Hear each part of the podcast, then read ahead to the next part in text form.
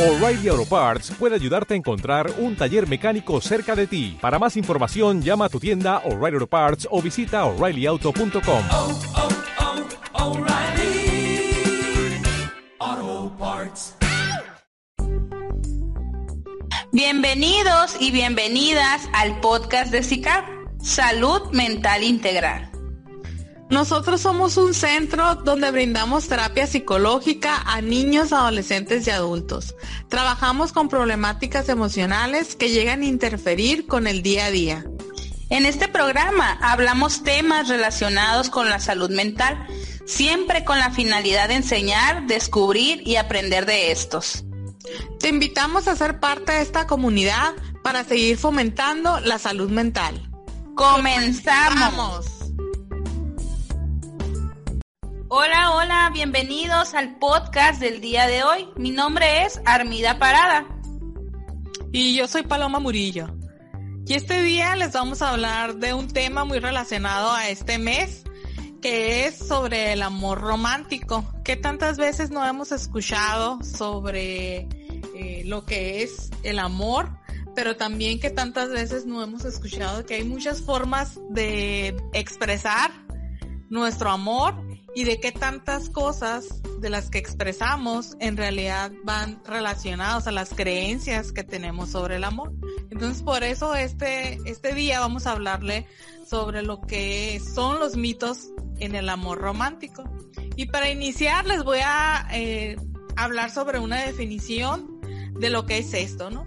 Y se dice que es un conjunto de creencias que son socialmente compartidas sobre lo que es el amor y este mito occidental de lo que es el amor romántico se enfatiza en sí, pues en lo que es el sufrimiento, la pasión incontrolable, irracional y la propiedad del amante, este sentido de posesión por el otro y viceversa, ¿no? Y además de lo que es el sentido mágico. Pero el trasfondo de todo esto es en sí la expresión de violencia, de discriminación, de desigualdad y de los roles y estereotipos tradicionales de género. Entonces, en este sentido, por eso queremos platicarles un poco sobre algunos mitos del amor romántico que muchas veces tendemos a normalizar en nuestra vida diaria. ¿Cuál es la finalidad de que hablemos sobre este tema? Pues empezar a cuestionarnos en la forma en cómo nos relacionamos con nuestra pareja. Entonces, por eso quisimos hablar sobre este tema en este día. Exactamente. Como eh, hemos visto, ¿no? Actualmente esta parte del 14 de febrero, el Día del Amor, la amistad, y muchas veces eh, pensamos o creemos que no encajamos o a lo mejor nos comenzamos a cuestionar si esta relación de pareja con la que yo me encuentro eh, me hace sentir o yo me siento estable o feliz con esta, esta relación que tengo, ¿verdad? Y el día de hoy, como dice Paloma, quisimos eh, más que nada darnos a la tarea de explicar, de, diferenciar entre un amor romántico y un amor sano. Tampoco estamos diciendo, este, no tengas pareja, ¿no? Sino aprender a identificar si estás en una relación en la cual eh, en vez de aportarte, en vez de sumarte, de trabajar de manera a lo mejor colaborativa, como un trabajo en equipo también, ¿verdad? Si te está aportando cosas positivas a tu vida o realmente está siendo como una carga. Y como dice Paloma, vamos a ver un poco de lo que son los mitos. ¿Qué es esto de los mitos, no? Pues son esas creencias en las cuales eh, nos, pues aprendimos a, a lo largo de nuestra vida. El problema no es la relación en sí, sino las creencias que nos hacen moldearla con una serie de características perjudiciales. Eso tan perjudicial son los mitos del amor romántico, lo que nos hemos transmitido socialmente y que parece marcarnos que cuanto más pasional es una relación, más feliz acaba siendo. Entonces ahorita vamos a ver los diferentes mitos que están relacionados al al amor, ¿no? El, uno de ellos es, es esta media naranja o esa predestinación. ¿A qué nos referimos? Esa creencia que hemos escogido a la pareja que en alguna, de alguna manera teníamos predestinada. Es decir, que esta persona que me encontré era lo que yo buscaba, eh, que siempre, a lo mejor estuve un tiempo sola o solo y me la encontré por cosas del destino y ya es para mí y me tengo que quedar con ella, ¿no? Porque tenemos muchas cosas en común, eh, pero a lo mejor ya ahorita hay muchas también diferencias, ¿verdad? Pero pues yo siento o yo llevo tanto tiempo con esta pareja que me quiero quedar aquí porque ella o él es mi media naranja, ¿verdad? Sí, como muchas veces eh, aprendemos, ¿no? De, tal vez hasta en las películas, ¿no? En, o en, en, las novelas, ¿no? De cómo está esta creencia tan arraigada que tenemos que no vamos a ser seres completos o seres completas hasta que conozcamos a esa otra persona que nos va a, hacernos sentir, ¿no? De esa manera. Y yo creo que esa es la idea de las principales que muchas veces vamos aprendiendo y por eso muchas veces llegamos a sentir culpa, ¿no? Cuando no hemos eh, encontrado esa otra persona que nos va a complementar o que nos va a, pues sí, a, sentirnos como un ser un único, ser completo.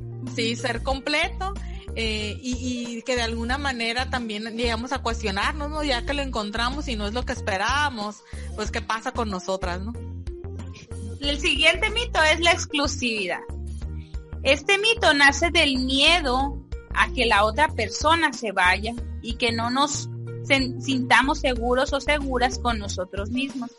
Impone una serie de límites que no siempre van con lo que la otra persona quiere. Quitar ese mito no implica abrir la relación a una alternativa poliamorosa, sino a ser consciente de que mi vida no es exclusiva de mi pareja y que tengo el poder de decir estar donde yo quiero aunque el otro no esté. Es decir, que muchas veces eh, vamos eh, diciendo, así como decía en el podcast pasado, ¿no? Si somos pareja, tenemos que ir que ir a, no sé, a, con, mi, con mi familia juntos, con su familia juntos, al baño juntos, a la tienda juntos, o sea, todo tenemos que hacerlo juntos. Y si a él le gusta el rap o determinado tipo de música, a mí también me tiene que gustar, pues, ¿no?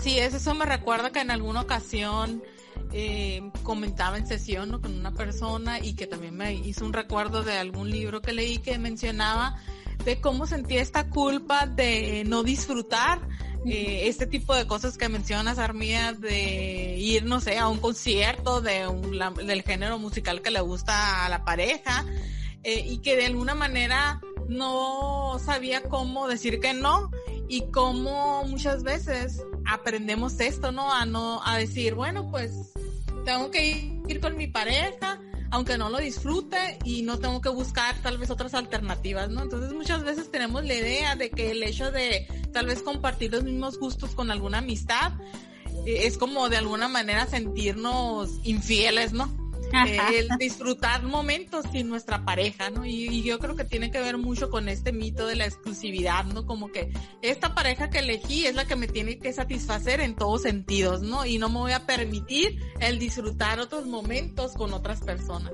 Exacto, porque si él no está conmigo o ella no está conmigo, no puede sentirse feliz, pues, ¿no? El siguiente mito del que vamos a hablar es el matrimonio o convivencia. Es decir, que el amor conduce al matrimonio y este es la base, ¿no?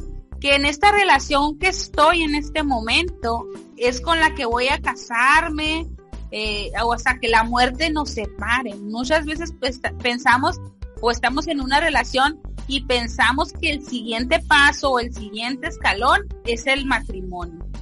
Y cuando no sucede como tal, comienza este conflicto, ¿no? Contigo misma o contigo mismo, preguntarte, estoy perdiendo mi tiempo o esta persona no me va a pedir que me case con ella o con él, entonces empieza ese conflicto interno, ¿verdad? Sí, y que también creo que va muy de la mano con el mito anterior, ¿no? De cómo no, hemos aprendido que una vez que tenemos tanto tiempo en una relación, el siguiente paso es el matrimonio y que si esto no se lleva a cabo, entonces si es como tú dices, Armida, estamos perdiendo el tiempo, ¿para qué invertí tanto energía, ¿no? En, en esta otra persona, cuando en realidad podemos llevar nuestra relación de pareja de muchas formas, ¿no? Hay muchas formas de convivir, hay muchas formas de amar. Este es uno de los mitos que del cual más presión social tenemos, ¿no? Y como muchas veces cuando vamos con nuestra familia y que decimos, ay, ¿para cuándo se casan? O para cuándo la boda? Y sentimos esa presión, ¿no? De como que si el fin último fuera el matrimonio, ¿no? Una vez que estamos en una relación de pareja. Exacto. El siguiente mito es la omnipotencia. ¿Qué es esto? Es el amor, lo puede todo. Si hay verdadero amor en esta relación que tengo, los obstáculos no van a influir sobre mi pareja.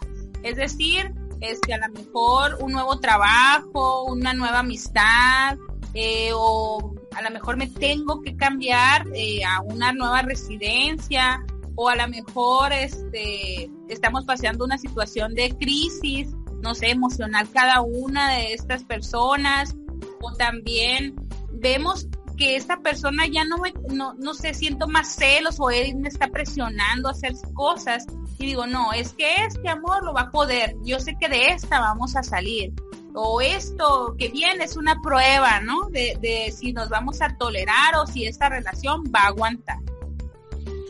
Sí, y también como muchas veces con esta, con esta frase, ¿no? Del amor lo puede todo que comentas, Armía, tendemos a invisibilizar o a normalizar las conductas violentas, ¿no? Porque a pesar de que me violente, vaya, eh, al final de cuentas lo que va a poder más es el amor, porque en muchos casos de violencia, pues es, existen, ¿no? Estos sentimientos tan intensos por la otra persona que muchas veces confundimos con amor y que a pesar de, de estar siendo lastimadas, le damos prioridad a estos sentimientos, ¿no? Y por eso mismo, ¿no? Y con esta creencia de que el amor lo puede todo, pues perdonamos y toleramos más que nada, pues muchas conductas que no deberíamos estar pasando. El siguiente mito es el de perdurabilidad o pasión eterna, es decir, que el amor pasional debe ser igual en todos los momentos o en todos los meses o en todos los años que dure esta relación. Eh, y si a lo mejor tú dejas de sentir, no sé, ese amor, esa pasión que se sentían antes o ese, eh, ese, no sé, ese clic que tenían, dices, sabes que esta relación ya no funciona porque ya no siento este amor por ti. Y qué tan común es escucharlo, yo creo que en sesión, ¿no?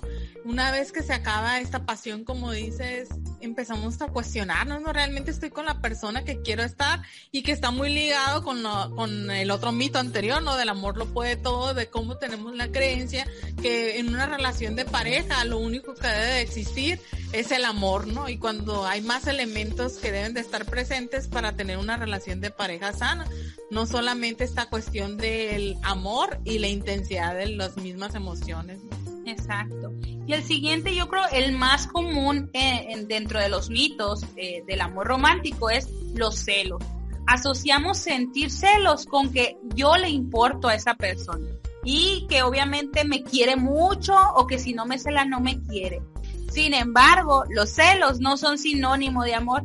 El respeto de la libertad del otro o la confianza no van de la mano de la imposición de los límites tal y como persiguen estos celos. Es decir, que la persona, quien te está marcando, eh, porque la última conexión fue a las fulanitas y a mí me contestaste a, no sé, a las siguientes 10 minutos, por ejemplo, con quién vas a salir, este, te viene una foto, no te vistas de esta manera, o estás enseñando mucho. Entonces estos celos pensamos que es algo normal y que es parte de lo que ahorita también está relacionado con el mito anterior, ¿no? Como muchas veces asociamos este amor que me tiene mi pareja con este cuidado que tiene que tener por mí, ¿verdad? Así es, y cuando más que nada esta cuestión de los celos tiene que ver con esta justificación, ¿no? De comportamientos muchas veces egoístas, injustos, violentos, y como también tendemos a normalizar la violencia con esta cuestión de los celos, ¿no? Y yo creo que, como bien dices, Armía, en todos lados nos, nos enseñan esta cuestión de que poquitos celos no hacen daño, ¿no? Cuando en realidad no deberían de existir en sí los celos en una relación. El, el punto importante es que tú te sientas bien estando con esa pareja y se respetan las partes, pues tanto tú a tu pareja como ella a ti, ¿verdad? Y ya este, en la siguiente parte también tenemos que tocar un, po un poquito este punto de la violencia. Como muchas veces, ahorita lo mencionaba Paloma, vamos normalizando esta parte de la violencia. Cómo vamos normalizando desde primera instancia, ¿por qué no me contestaste el celular? ¿Por qué este, no aparece tu última conexión, por ejemplo? ¿O por qué te marco y te marco y no me contestas? Entonces vamos viendo desde estos pequeños tipos de violencia y que a veces lo menciono y dicen, no, es que eso no es violencia, pero realmente sí lo es, ¿verdad? Entonces hay que darnos cuenta de, dónde empieza y cómo esta va incrementando la violencia hasta ser ya pues hasta los golpes o incluso ya algo más difícil, ¿verdad? Con respecto a esto que hablas, Armida, de la cuestión de la violencia, ¿no? Recuerden que en sí es una relación de poder, ¿no? Y parte de estos mitos tiene que ver cómo nos enseñan a nosotros, más que nada a las mujeres, uno a idealizar lo que es la relación de pareja, a este soñar con la figura del príncipe azul, Donde estamos muchas veces nosotros en esta posición pasiva esperando que alguien venga y nos rescate y que ahí se refleja claramente esta relación de poder, ¿no? Donde nosotros estamos esperando a ser dependientes de esta figura del hombre, ¿no? Que nos enseña, ¿no? Porque nosotros estamos necesitadas de protección y afecto, ¿no? Donde estamos en esta posición más abajo de esta de este otro hombre, ¿no? Que va a llegar a salvarnos de alguna manera, ¿no? Entonces, esas son parte de las creencias que tenemos con respecto a las relaciones de pareja y de lo que es esta cuestión del amor romántico, ¿no? Entonces es algo que hay que tomar en cuenta también de cómo muchas veces con estas conductas tan sutiles que están ahí, pues en realidad es el trasfondo de normalizar estas conductas violentas, ¿no? En este tipo de relaciones. Y ya como cerrando un poquito este podcast, ¿qué podemos hacer, no? O cómo llevar a cabo un amor sano, es muy importante empezar a cuestionarnos de qué manera nos relacionamos con los otros y con las otras. Para empezar, pues hay muchas formas de amor, hay muchos tipos de relaciones, pero creo que muchos elementos van a ver, ¿no? Para ver qué es una relación de pareja sana, pero sí hay que tomar en cuenta uno, pues de que no existen todas estas creencias de las que les acabamos de hablar. Eh, dos, está esta cuestión que ya comentaste, Armida, también, que es eh, el amor compañero, ¿no? Este compañerismo, este trabajo en equipo, en una relación de pareja, donde exista esta solidaridad también, donde exista tal vez la empatía, eh, los cuidados y el compañerismo. Y se me viene a la mente algo que escuché en una plática, ¿no? Donde hablaba una ponente de lo que decía que era la empatía, que en realidad no era tanto ponerte en los zapatos del otro, ¿no? En realidad era que a pesar de que tú ya te conoces a ti, vas a tratar de entender y comprender a la otra persona, pero no puedes hacer eso de comprender a la otra persona si no trabajas primero en ti. Entonces me llamó mucho la atención y se los comparto. Entonces creo que son algunos de los elementos que tenemos que empezar a cuestionarnos de dónde estamos parados y dónde estamos paradas ahorita en cuanto a nuestras relaciones de pareja. Esperamos que este podcast te haya servido, a lo mejor eh, empieces a identificar algunas eh, situaciones que tú estés viviendo con tu relación actual o en tus próximas relaciones también, ¿verdad? Eh, ¿Qué es lo que hay que tomar en cuenta para una relación de pareja sana? Es lo más importante, donde tú puedes identificarte como tu, tu identidad propia, tu amor propio, tu, tu igualdad entre el otro y sobre todo el respeto y la comunicación entre ambos. Te invitamos a ser parte de esta comunidad de SICAF y te recuerdo que estamos en redes sociales como psicóloga CICAP, estamos en Facebook, Instagram y Twitter. Y también estamos con los podcasts en Evox, estamos en Spotify, estamos en YouTube y recuerda que también está el canal de Cuentacuentos de Armida en YouTube también para que las estés escuchando. Recomendamos que nos que te suscribas a este canal, que nos comentes, que nos compartas para llegar a más personas que aprendan más sobre salud mental y sobre todo para hacer, para formar parte de esta comunidad. Nos escuchamos en el próximo podcast. Bye bye. Bye. En Sherwin Williams somos tu compa, tu pana, tu socio, pero sobre todo somos tu aliado, con más de 6.000 representantes para atenderte en tu idioma y beneficios para contratistas que encontrarás en aliadopro.com. En Sherwin Williams somos el aliado del PRO.